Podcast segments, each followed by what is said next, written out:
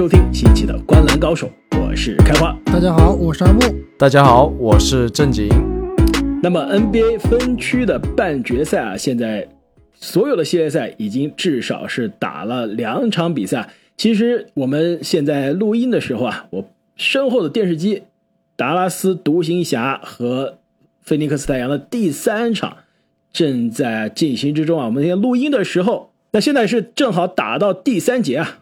独行侠现在领先太阳十三分，没错，应该是独行侠在本组系列赛啊打到现在第三场了，终于是最大的在整个系列赛最大的领先啊。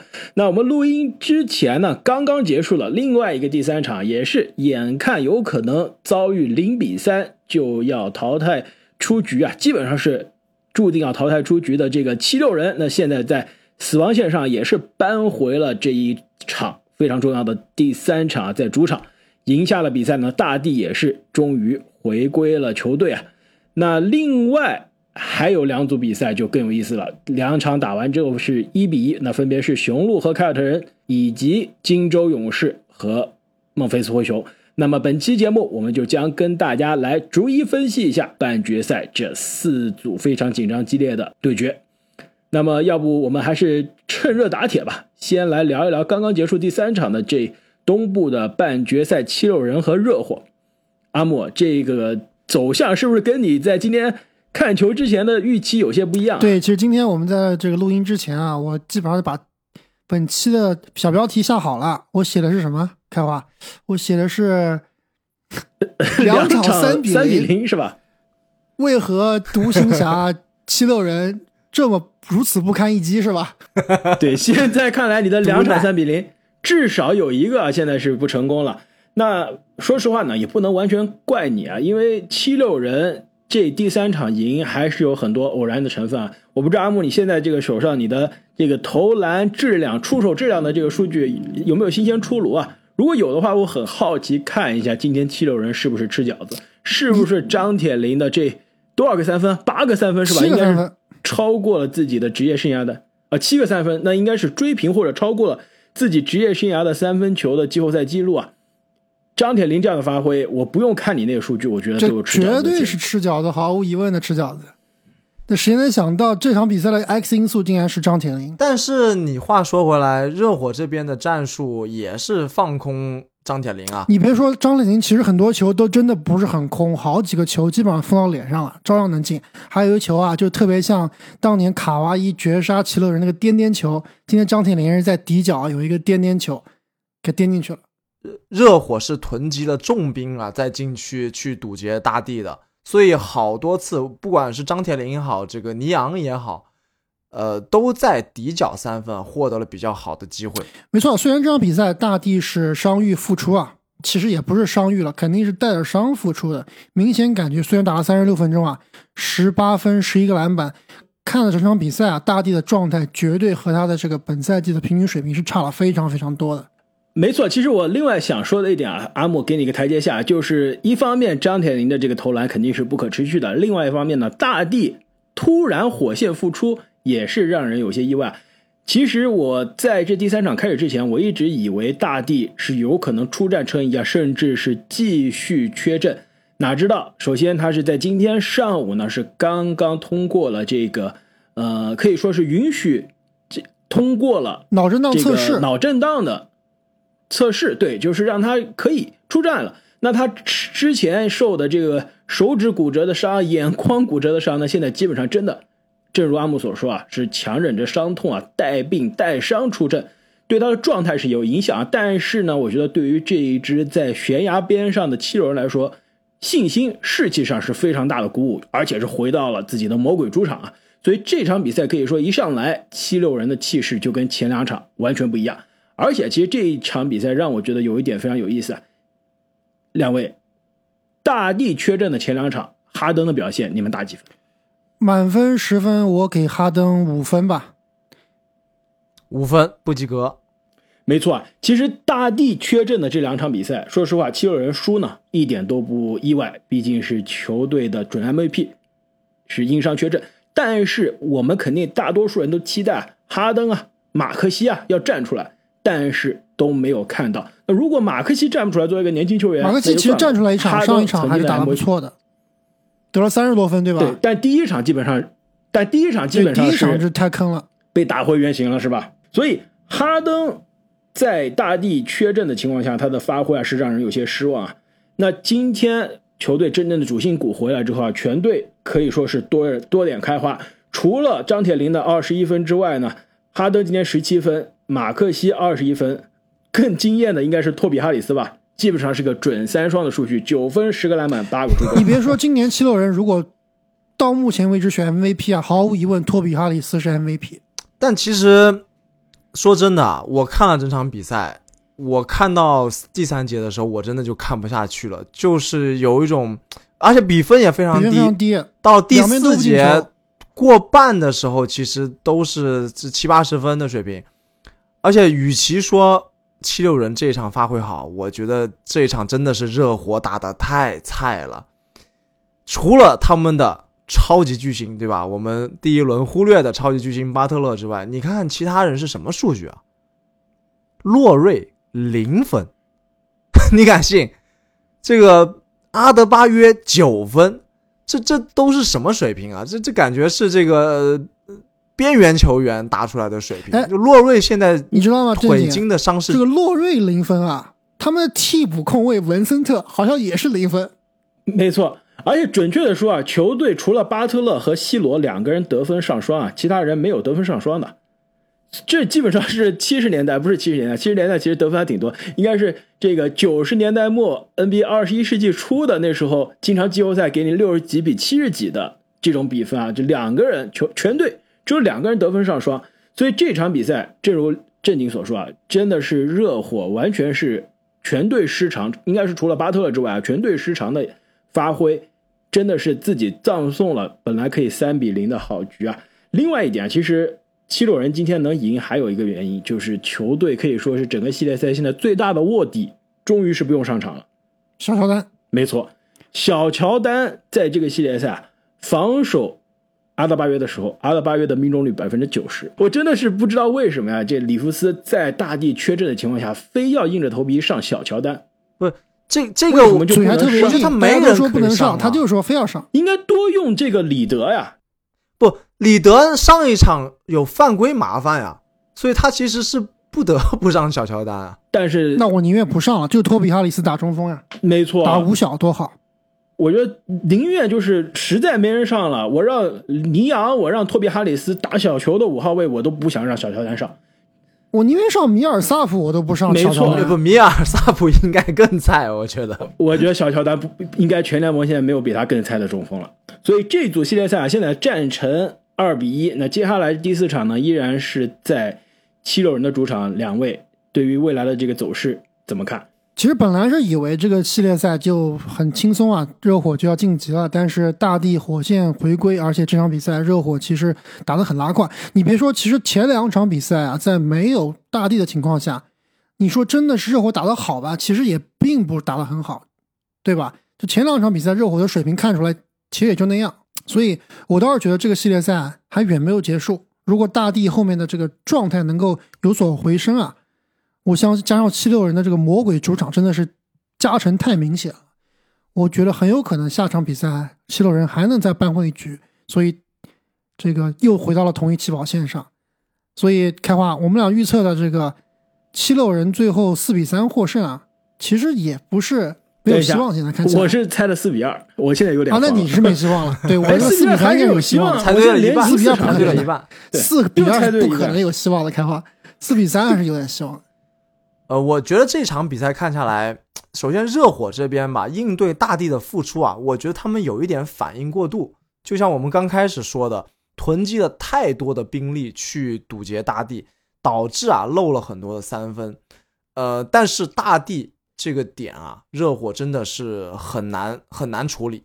所以说，如果大地接下来的比赛都可以打，他首先这个战术威慑力就在这儿，然后他的这个状态啊，我相信也会。呃，逐渐的找回来。那对于热火这边啊，我觉得关键点还是在这个 C 罗的身上。C 罗确实是一个非常难以预测，但是对热火又非常重要的点。其实七六人这边啊有非常好的一个人选去防守 C 罗，这个塞布尔，他在场上真的把这个 C 罗治的是死死的，各种抢断。但是问题就在于塞布尔他进攻实在是太差了，很多时候他就不得不能留在场上。这个时候 C 罗又可以发挥了，所以说啊，接下来的比赛我觉得会更加激烈，至少是要比第三场要激烈的多，会有。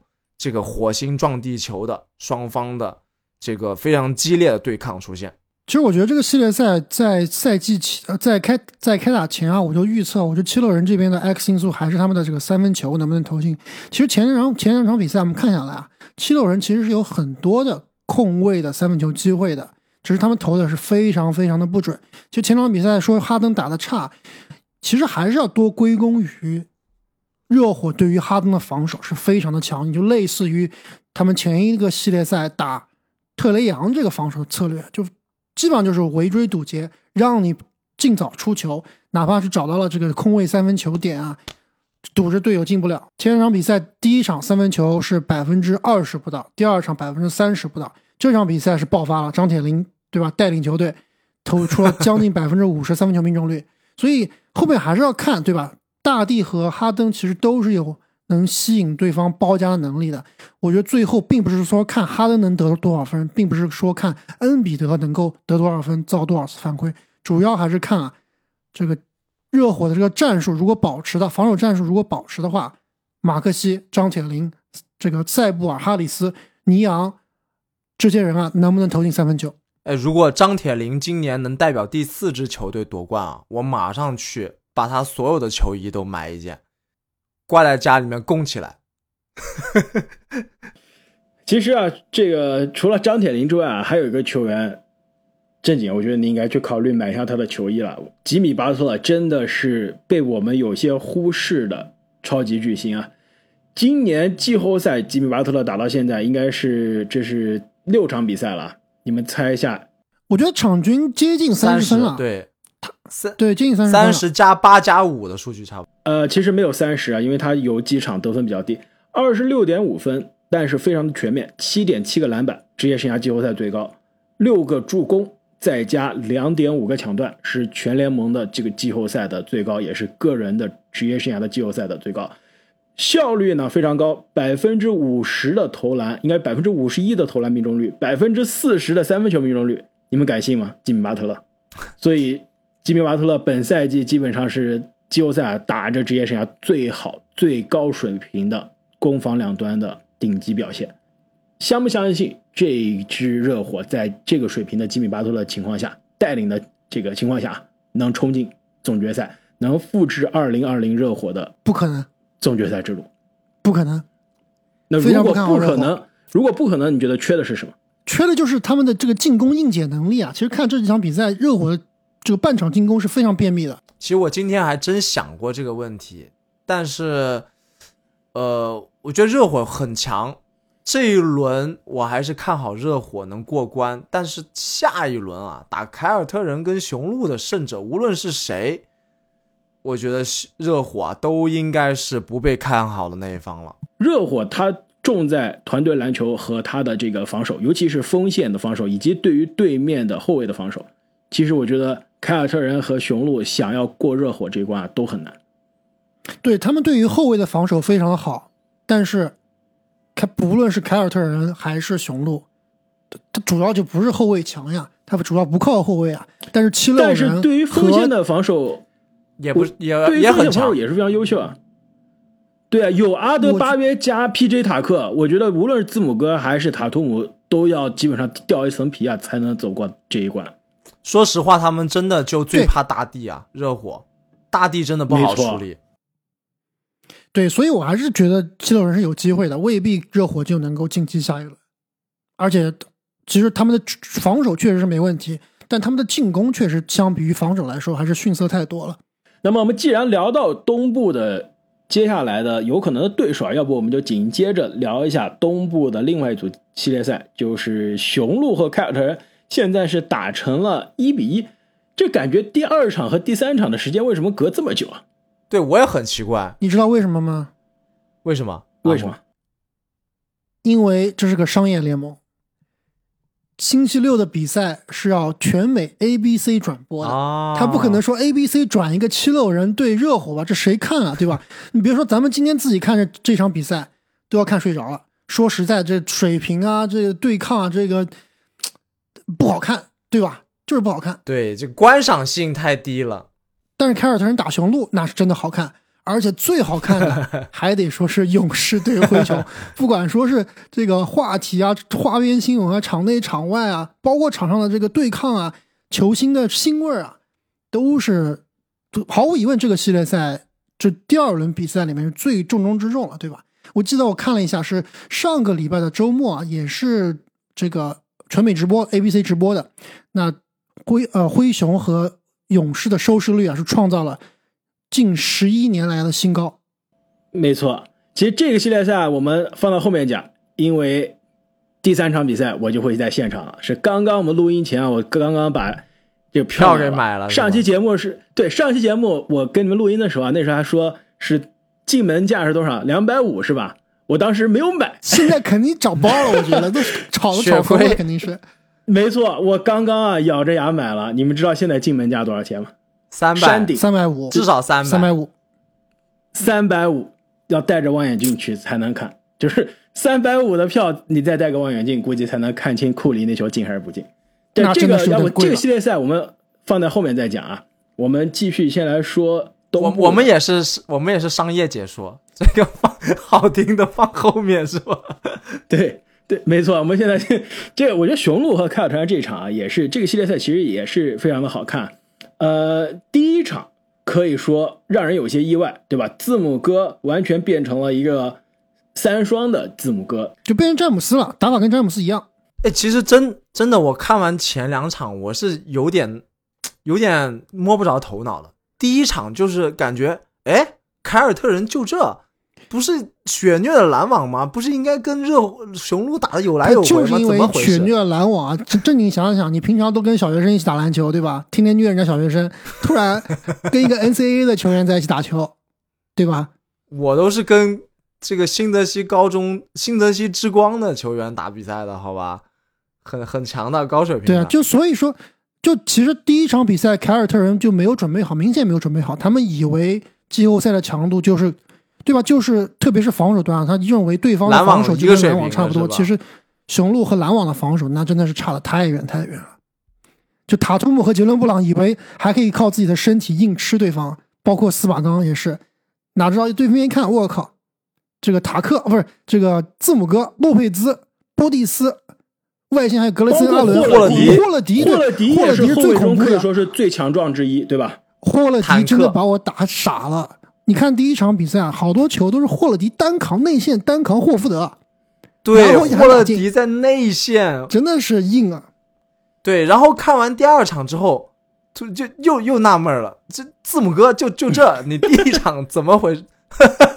好像第二场被防的防成这个样子字母哥只得了五分还是几分的，对吧？球队上半场只得了四十分，其实全场只得了八十六分。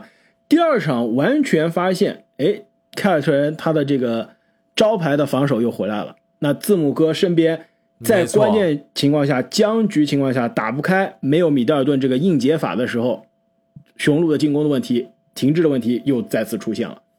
而而且凯尔特人吸取了第一场防字母哥的教训啊，第一场他们是采取了很多的夹击。导致这个格雷森阿伦啊，导导致这个雄鹿的射手群啊都投成神了。但第二场他们用全联盟可可能是最擅长防字母哥、单防字母哥的男人，万金油球盲鉴定器霍福德站了出来，把字母哥是治的反字母装甲，对吧？霍福德第二场应该是四个抢断吧，如果没记错的话，应该制造了雄鹿的多次失误。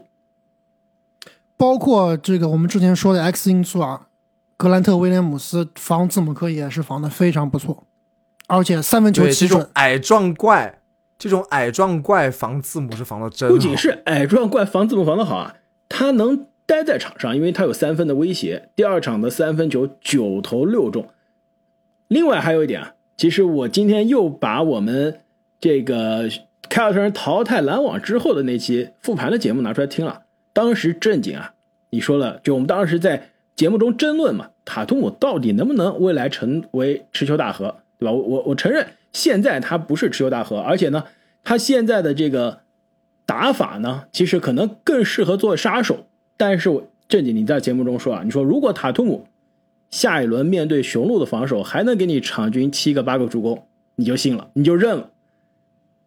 正经现在打了两场之后，塔图姆这个系列赛场均几个助攻？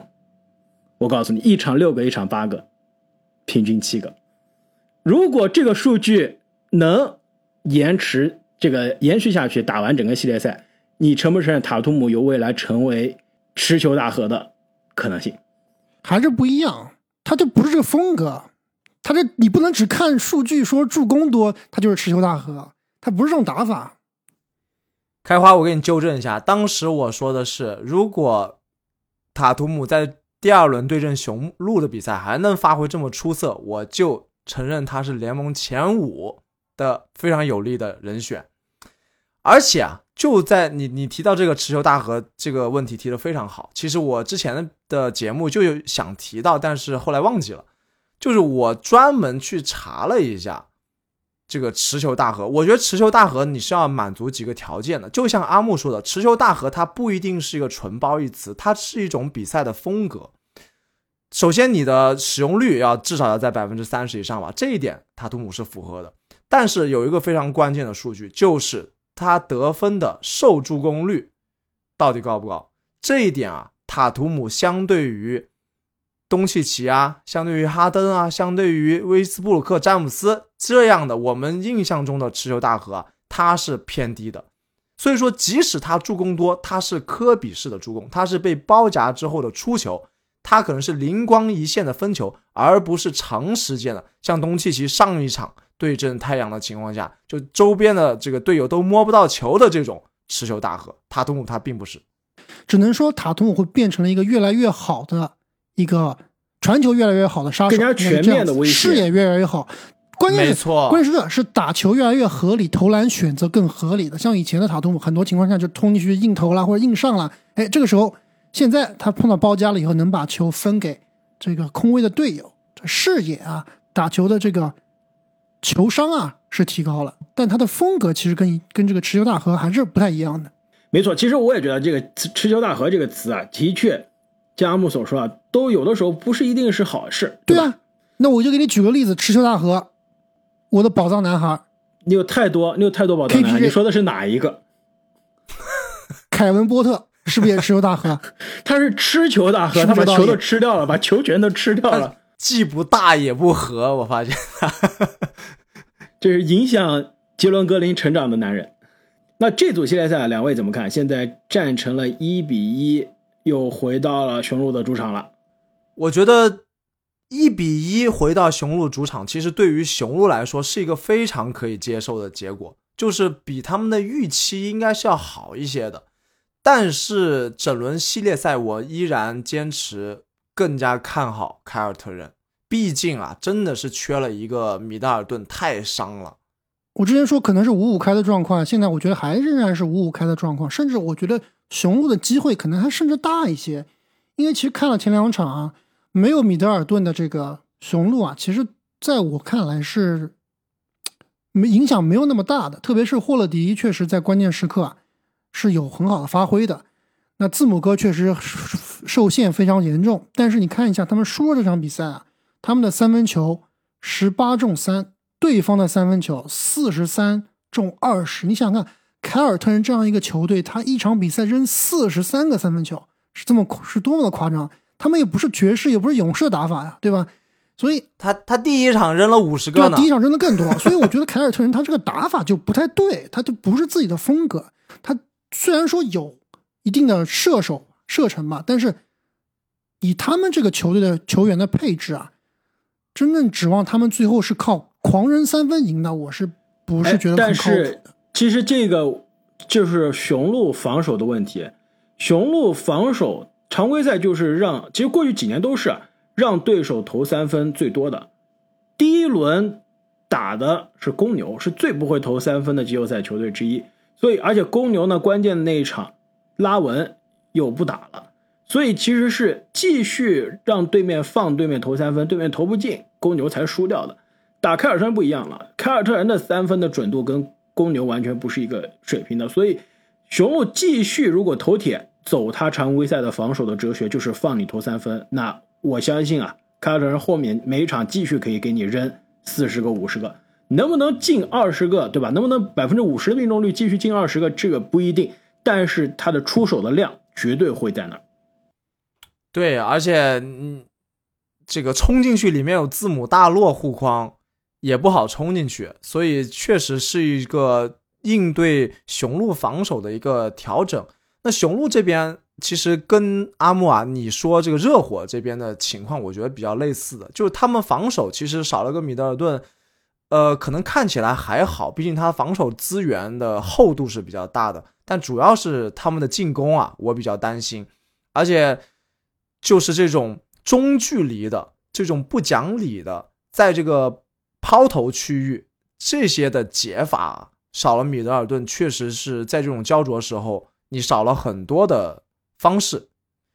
嗯，如果在雄鹿的两个主场，雄鹿都拿下了，那可能系列赛的天平就彻底倾斜了。但是如果还是一胜一负，甚至是凯尔特人拿下两场客场啊，呃，我觉得这个赢面还是在凯尔特人这边，因为毕竟你第五场怎么样都要回到凯尔特人的主场了，而且关键斯马特第二场都没打，对吧？最佳防守球员第二场都没有出场，球队依然是大胜。